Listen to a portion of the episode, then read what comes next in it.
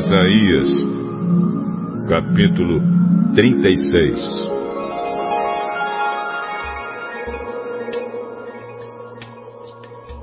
No ano 14 do reinado de Ezequias de Judá, Senaqueribe, o rei da Síria, atacou todas as cidades de Judá que eram protegidas por muralhas e as conquistou.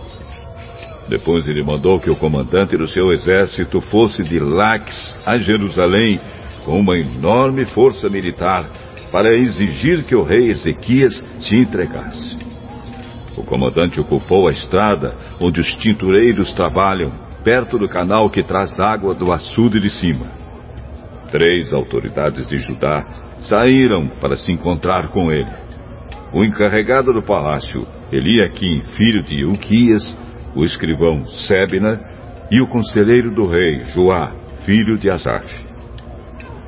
O oficial assírio disse a eles: Levem para Ezequias esta mensagem do grande rei, o rei da Síria.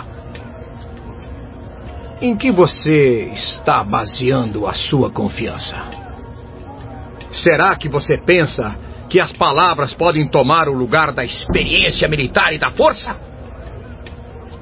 Quem você pensa que vai ajudá-lo na sua revolta contra o rei da Síria? Você está confiando na ajuda do Egito? Mas isso é o mesmo que usar um caniço como um bengala. Isto é, ele vai quebrar e furar a sua mão. Assim é Faraó, rei do Egito, para aqueles que confiam nele. Ou por acaso você vai me dizer que confia no Senhor, seu Deus? E não foram os santuários e os altares do Senhor que Ezequias destruiu quando mandou que o povo de Judá e de Jerusalém adorasse num só altar?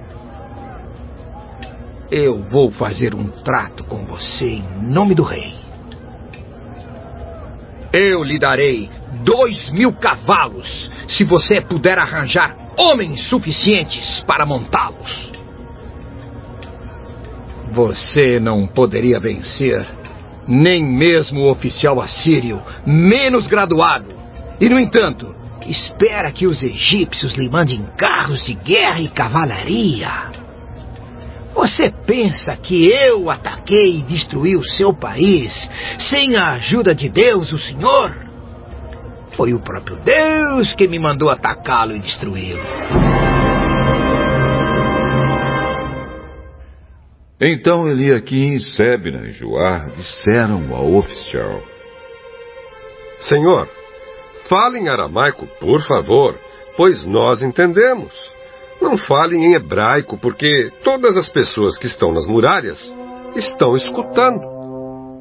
Ele respondeu: Vocês pensam que o rei me mandou dizer todas essas coisas somente para vocês e para o seu rei? Não! Eu estou falando também com as pessoas que estão sentadas nas muralhas e que terão de comer as suas próprias fezes e beber a sua própria urina. E vocês também vão fazer isso. Então o oficial ficou de pé e gritou em hebraico.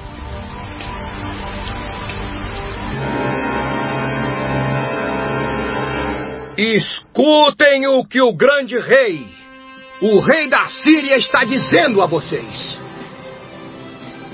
Ele mandou avisar que não deixem que Ezequias os engane, pois ele não poderá salvá-los. E não deixem que ele os convença a confiar no Senhor.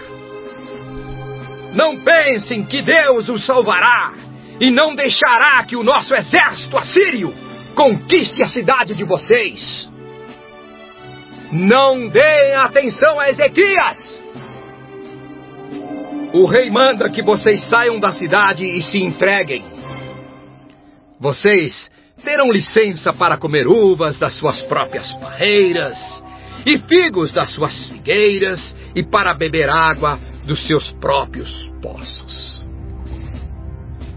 Até que o rei os leve para morar num país parecido com o de vocês onde há plantações de uvas para dar vinho e onde há trigo para fazer pão. Não deixem que Ezequias os engane, fazendo vocês pensarem que Deus vai salvá-los. Será que os deuses das outras nações as salvaram do rei da Síria?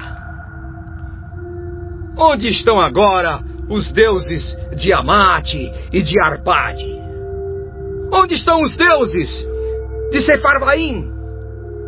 Será que eles salvaram Samaria do meu poder? Quando foi que os deuses de todos esses países o salvaram do nosso rei? O que é então que faz vocês pensarem que o Senhor pode salvar Jerusalém do poder dele?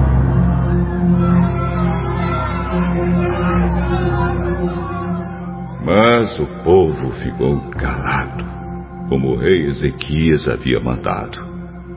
Eles não disseram nenhuma só palavra. Então Eliaquim, Sebna e Joá rasgaram as suas roupas em sinal de tristeza e foram contar ao rei aquilo que o oficial assírio tinha dito.